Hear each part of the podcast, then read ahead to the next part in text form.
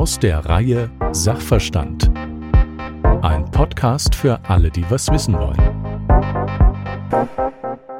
Herzlich willkommen in der zweiten Folge zum Podcast mit dem Thema Impfen. Wir haben in Folge 1 ja bereits die Impfkultur in Deutschland ein wenig beleuchtet mit den Experten und Autoren des Buches Klartext Impfen, ein Aufklärungsbuch zum Schutz unserer Gesellschaft. Die sind natürlich auch heute wieder dabei. Wenn wir ein wenig über den Tellerrand schauen und mal gucken, was in anderen Ländern, vor allem in ärmeren Ländern der Welt, zum Thema Impfen so der Status quo ist. Und damit herzlich willkommen dem Privatdozent Dr. Thomas Schmitz, Facharzt für Kinder- und Jugendheilkunde, Wissenschaftler und Dozent in der Klinik für Neu- und Frühgeborene an der Berliner Charité und natürlich auch Sven Siebert, Journalist und Biologe. Hallo. Hallo. Und vielleicht die erste Frage gleich an Herrn Dr. Schmitz, nämlich in Deutschland gibt es ja diese sogenannte Impfmüdigkeit bei Eltern. Und die Frage ist, wo kommt die her und wie erklären Sie sich die und warum ist das gefährlich? Ich denke, die Impfmüdigkeit ist zum Teil eine Konsequenz des Impferfolges. Wir machen erfreulicherweise wirklich nicht mehr die Erfahrung, dass Infektionskrankheiten ein großer Schrecken sind, dass sie gefährlich sind, dass sie unsere Kinder sehr beeinträchtigen können, Schmerzzustände mit sich bringen und dass daran auch Kinder versterben können. Diese Erfahrung machen wir nicht mehr und deswegen ist es nicht immer einfach zu sehen, worin besteht der Sinn von Impfungen. Das heißt, man braucht viele Informationen, man muss sich damit beschäftigen, man braucht Aufklärungsgespräche durch den Arzt, um zu wissen, was bedeuten diese Krankheiten eigentlich. In der Regel mache ich die Erfahrung, dass die Eltern, wenn man ihnen erklärt hat, was Masernerkrankungen mit sich bringen, dass man an Tetanus versterben kann, dass man an Mumps ertauben kann, dass die Eltern dann sehr schnell zustimmen, ihr Kind auch impfen zu lassen.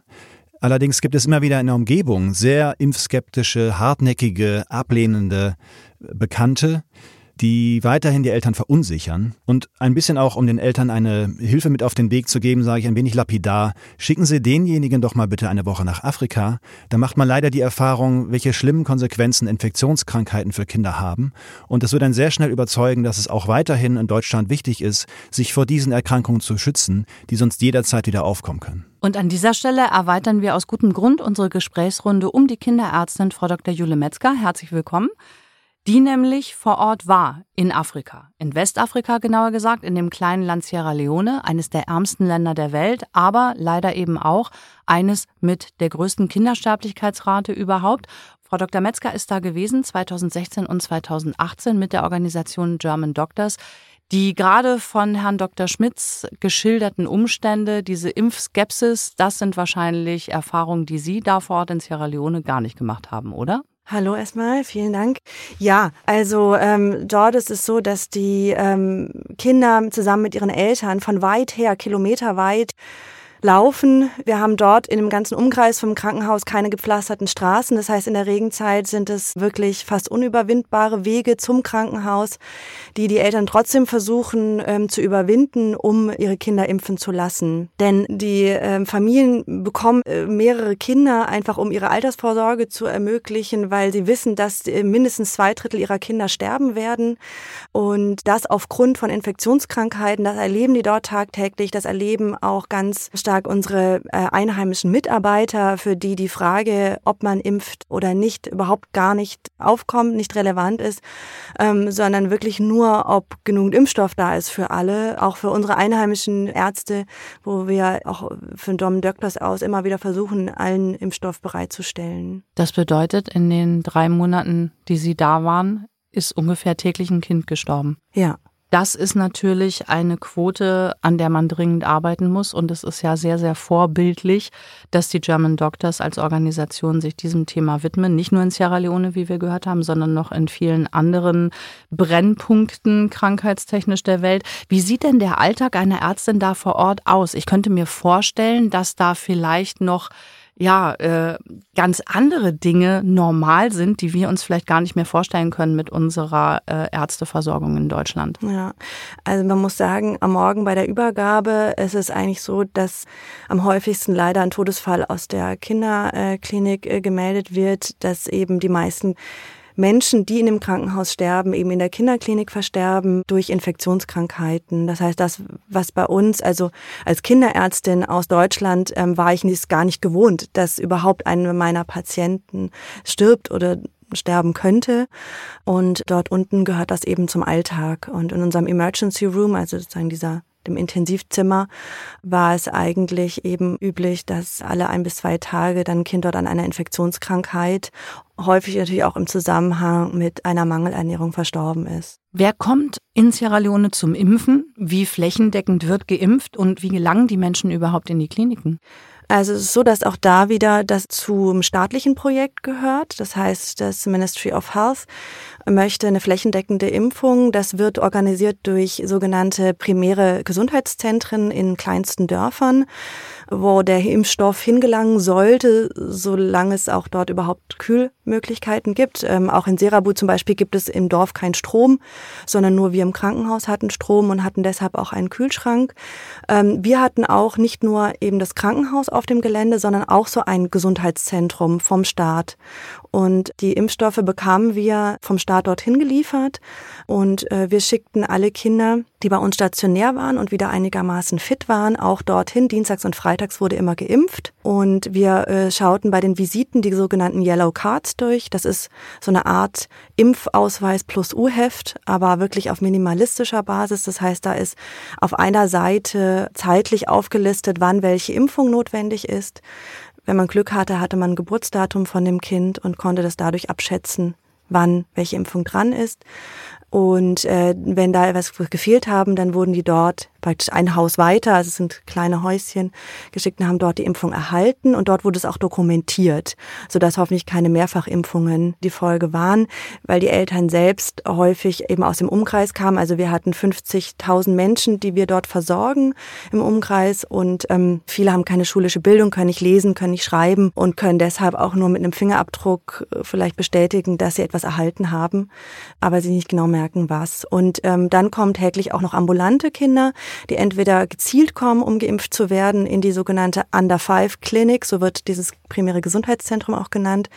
Und Ziel ist es eben wirklich alle Kinder, die aber irgendwie aufs Gelände kommen, auf jeden Fall einmal dort vorbeizuschicken, um einmal zu schauen, sind sie unterernährt, haben sie alle Impfungen, sind sie ähm, entwurmt und haben sie Vitamin A erhalten. Wie haben denn die Kinder oder die Familien überhaupt davon erfahren, dass es diese Klinik gibt und die Möglichkeit, sich impfen zu lassen?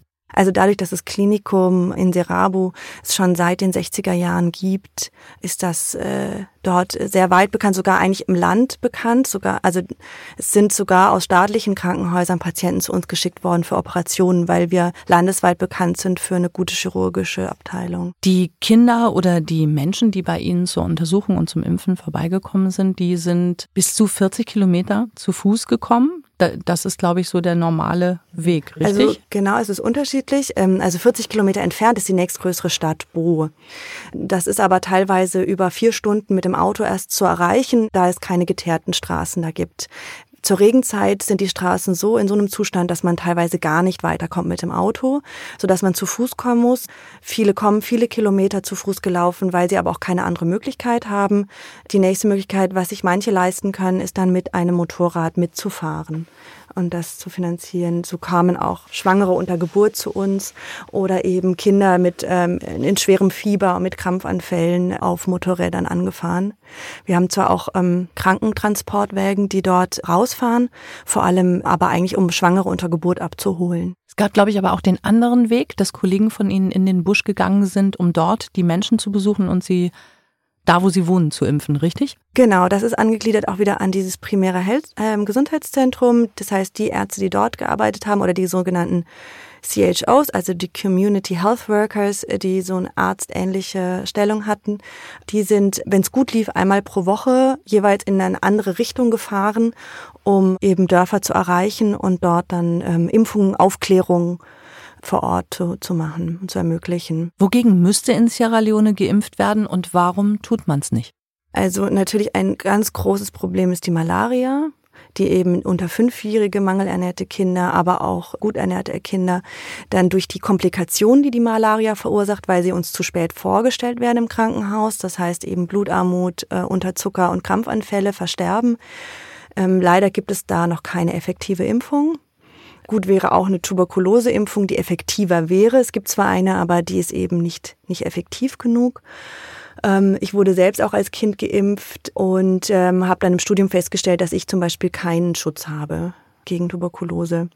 Und dann wäre natürlich toll, äh, eine HIV-Impfung zu haben, wogegen es eben leider auch noch keine Impfung gibt. Schwierig ist nur in Sierra Leone im Speziellen zu sagen, wie hoch die Durchseuchung ist, weil das eine so hohe Stigmatisierung ist, dass sich die meisten Leute gar nicht testen lassen. Kurze Zwischenfrage an dieser Stelle an Dr. Schmitz vielleicht zum Thema Tuberkulose, denn wir haben es in Folge 1 gestern schon kurz erwähnt.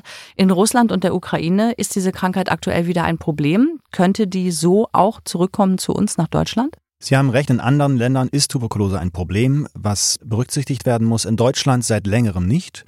Und deswegen hat auch die STIKO seit längerem beschlossen, dass in Deutschland nicht dagegen geimpft wird. Wie sieht's überhaupt aus? Vielleicht mal eine offene Frage in die Runde, wo wir alle so unglaublich viel mehr reisen als früher, öfter und auch in exotischere Länder teilweise. Ist das ein Problem? Man kann sich durchaus anstecken, wenn man in andere Länder geht.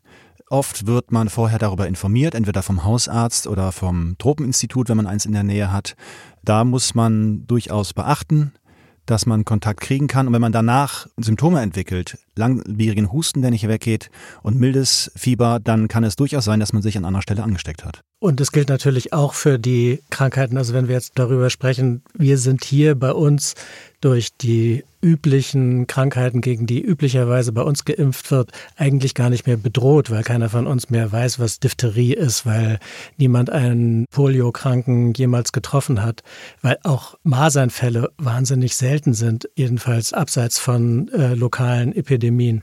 All diese Krankheiten bedrohen einen natürlich möglicherweise in sehr viel konkreterer Weise in anderen Ländern der Welt. Also die Impfung, die Kinder bekommen, schützt nicht nur vor einer Masern- oder Rüttelinfektion in Deutschland, sondern sie schützt natürlich auch vor ähm, entsprechenden Infektionen, die Kinder oder dann Erwachsene sich auf Reisen in andere Teile der Welt zuziehen können. Zum Thema Tuberkulose würde ich vielleicht noch ergänzen wollen, das ist keinen oder wahrscheinlich kaum einen Erreger gibt, der so weit verbreitet ist wie Tuberkulose. Man äh, geht heute davon aus, dass ein Drittel der Erdbevölkerung den Tuberkuloseerreger in sich trägt. Das bedeutet nicht, dass ein Drittel der Erdbevölkerung krank ist. Ähm, die Tuberkulose kommt nicht immer zum Ausbruch, aber es ist ein wirklich globales Problem, eine wirkliche globale Geißel. Wirklich gefährlich und damit gehen wir zurück nach Sierra Leone beziehungsweise zu den Erfahrungen von Frau Dr. Metzger da vor Ort, ist Tuberkulose in Kombination mit HIV. Warum? Das äh, HI-Virus befällt ja unser Abwehrsystem und dadurch sinkt eben auch unsere Abwehr gegen solche Erkrankungen wie die Tuberkulose. Und äh, sobald wir vor Ort jemanden hatten, ob Kind oder Erwachsener, äh, wo der Verdacht auf Tuberkulose gestellt werden musste, haben wir auch gleichzeitig immer einen HIV-Test eingeleitet. Wie präsent ist denn in Sierra Leone die Malaria und was haben Sie denn selber dagegen eingenommen, prophylaktisch oder vor Ort? Die Malaria ist eigentlich die präsenteste infektiologische Erkrankung dort vor Ort. Gerade in der Regenzeit haben wir 10 bis 15 Kinder täglich aufgenommen mit Malaria. Das heißt, wir haben noch nicht mal alle Kinder mit Malaria aufgenommen. Manche konnten ambulant behandelt werden. Ähm, nur die mit Komplikationen, die eine Bluttransfusion zum Beispiel benötigten, haben wir aufgenommen. Ich selber hatte den Luxus, äh, da ich nur kurzzeitig vor Ort war, mich prophylaktisch davor zu schützen.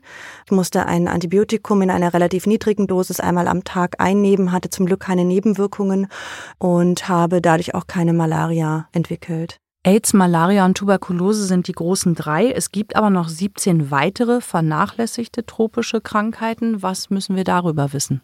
Also es gibt natürlich viele, viele, viele, viele Krankheiten, die für viele, viele Menschen große Probleme sind über die 17 hinaus. Diese 17 sind sozusagen ein Katalog der Weltgesundheitsorganisation, die diese Krankheiten zusammengefasst hat als eben neglected tropical diseases, also als vernachlässigte tropische Krankheiten. Man nimmt an, dass eine Milliarde der Erdbevölkerung, eine Milliarde Menschen an mindestens einer dieser Krankheiten leidet. Das sind so Krankheiten wie Flussblindheit oder Leishmaniose oder Bilharziose. Das sind so äh, Namen von Tropenkrankheiten, die uns irgendwie an Expeditionen aus dem 19. Jahrhundert erinnern und die irgendwie nach Tropenhelm und Fieberanfällen klingen. Aber es sind Krankheiten, die für wie gesagt, eine Milliarde Menschen und das ist die Milliarde Menschen, die ähm, im Englischen sagt man the bottom billion, die ärmste Milliarde der Erdbevölkerung leidet an mindestens einer dieser Krankheiten. Und diese Krankheiten sind häufig Parasiten, die die Menschen schwächen, die die Menschen äh, müde machen, die ihre Arbeitsfähigkeit stark einschränken und die natürlich bei Kindern zum Beispiel auch die Auffassungsfähigkeit, die Lernfähigkeit stark einschränken. Und das bedeutet, dass also die Ärmsten der Armen durch diese Krankheiten noch schlechtere Voraussetzungen haben, um aus ihrer Armut rauszukommen. Man sagt, wenn es gelingen würde, diese Krankheiten effektiv zu bekämpfen, beispielsweise durch Impfung, und in den meisten Fällen gibt es keine Impfstoffe bisher gegen diese Krankheiten, äh, wenn man äh, diese Krankheiten bekämpfen könnte, dann wäre das wahrscheinlich eine der effektivsten Entwicklungshilfen, die man leisten könnte, weil es die Menschen in die Lage versetzen würde, selber ihre Lebenssituation zu verbessern. Und vermutlich Krankheiten, mit denen Sie komplett oder teilweise in Sierra Leone in Kontakt gekommen sind, Frau Dr. Metzger? Ja, ich habe also Schistosomiasis zum Beispiel auch gesehen. Ansonsten hatten wir wenig Möglichkeiten, weiter zu diagnostizieren im Labor, welche Erkrankungen wir genau behandeln mussten. Wir hatten Malaria-Schnelltest, HIV-Schnelltest, wir konnten Tuberkulose unter dem äh, Mikroskop nachweisen. Aber die meisten Erkrankungen, Infektionskrankheiten, hämorrhagische Erkrankheiten, also hämorrhagische Fieber, konnten wir gar nicht nachweisen. Das heißt, wir haben eher großzügig behandelt, auch Antibiotika gegeben, in der Hoffnung, den richtigen Erreger dann zu erwischen nur Ebola, da in Sierra Leone Ebola schon sich eben ausgebreitet hatte, damals 2014, 2015, es 4000 Tote forderte, hat sich dadurch einiges im Land verändert. Die hygienischen Bedingungen wurden verbessert und Ebola kann als eines der wenigen hämorrhagischen Fieber auch nachgewiesen werden. Wenn wir die Vermutung auf Ebola hatten, kam extra ein Team aus der Hauptstadt Freetown zu uns, hat Blut genommen und hat dies dann in Freetown auch eben ins Labor einsenden können und Bescheid geben können, ob Ebola vorliegt oder nicht. Aber daran sieht man schon, wie kompliziert es ist, ne? bestimmte Erkrankheiten, Infektionskrankheiten wirklich zu diagnostizieren dort im Busch sozusagen. Also die mussten aus Freetown, was bedeutet acht Stunden zu uns fahren um nur um Blut abzunehmen und eine Infektion zu diagnostizieren. Es bleibt, wenn ich das richtig rausgehört habe, auf jeden Fall viel zu tun in Sierra Leone und auch in anderen Teilen der Welt. Ein wenig auch bei uns. Was würden Sie sagen, Frau Dr. Metzger? Was bringt die Arbeit der German Doctors und ähnlicher Organisationen? Sie haben Erfahrungen vor Ort gesammelt. Wie ist Ihr persönlicher Eindruck? Konnten Sie zumindest ein wenig helfen? Ja, also ich denke, allein, dass wir dort medizinische Hilfe bereitstellen, ist schon eine große Hilfe für diesen Teil von Sierra Leone. Ne? Also 50.000 Menschen hätten sonst kein Krankenhaus, zu dem sie äh, hingehen könnten. Was wir eben auch noch ermöglichen, ist eine Weiterbildung der sogenannten Community Health Workers oder Community Health Officers, die eben so eine medizinische Grundausstattung äh, bekommen in einer dreijährigen Ausbildung und die wir vor Ort durch das Know-how von Fachärzten aus Deutschland, das Chirurgen, Frauenärzte oder Kinderärzte sind, eben weiterbilden können, die natürlich dieses Wissen dann auch wieder weitertragen können. Wir tragen eben auch dazu bei, dass die Kindersterblichkeit reduziert wird durch ein sehr ausgefeiltes Ernährungsprogramm und durch die Impfprogramme, die wir unterstützen vor Ort. Und wir versuchen eben auch die Aufklärung in der Normalbevölkerung weiter zu fördern. Zu der Frage, was kann der Westen tun für diese sehr armen Länder, für die ärmsten Länder der Welt, beispielsweise in Afrika, ist natürlich das eine die direkte Hilfe, wie German Doctors oder andere Organisationen das auch machen, Ärzte ohne Grenzen beispielsweise. Das ist das eine, die ganz praktische Hilfe, dass Personal und Ressourcen, Medikamente vor Ort äh, hingebracht werden und, und an, zur Bevölkerung zugänglich gemacht werden. Das andere ist die Frage, was können wir tun, um Impfstoffe zu entwickeln gegen diese Infektionen, für die es noch keine Impfstoffe gibt, wie Herr Siebert eben erwähnt hat. Und da muss man sagen, ist es eine Frage einfach auch des Interesses, der Ressourcen, die man investiert. Das ist bisher in den Ländern oder lange Zeit nicht erfolgt. Die Länder, die daran leiden, haben nicht die Ressourcen, die Impfstoffe zu entwickeln. Und man muss sagen, dass ja wirklich ganz große private Initiativen, man kennt die Melinda und Bill Gates Stiftung beispielsweise, man weiß, dass Herr Warren Buffett sich dem noch angeschlossen hat. Es gibt viele Milliarden, die hier vorrätig sind, die verfügbar sind und die sich zum Ziel gemacht haben, gemeinsam mit der WHO, die ganz großen ähm, häufigen Infektionskrankheiten so zu bekämpfen, dass man Impfstoffe dagegen entwickelt. Das wäre wirklich eine, eine Hilfe, auf die diese Länder dringend warten. Und damit haben wir im Prinzip auch schon so ein bisschen einen Ausblick gegeben auf Folge drei unseres Podcasts. In der dritten Episode werden wir uns nämlich damit beschäftigen, wie die Geschichte des Impfens von früher bis heute in der kompletten Entwicklung so ist und was uns die Zukunft bringt, woran gearbeitet werden muss, woran gearbeitet wird und was vielleicht auch die aktuellen Schwierigkeiten sind. Für heute lieben Dank an unsere Gesprächsrunde, die Kinderärztin Frau Dr. Jule Metzger und die beiden Autoren des Buches Klartext Impfen, ein Aufklärungsbuch zum Schutz unserer Gesundheit. Dankeschön an Privatdozent Dr. Thomas Schmitz und den Journalisten und Biologen Sven Siebert. Vielen Dank. Danke.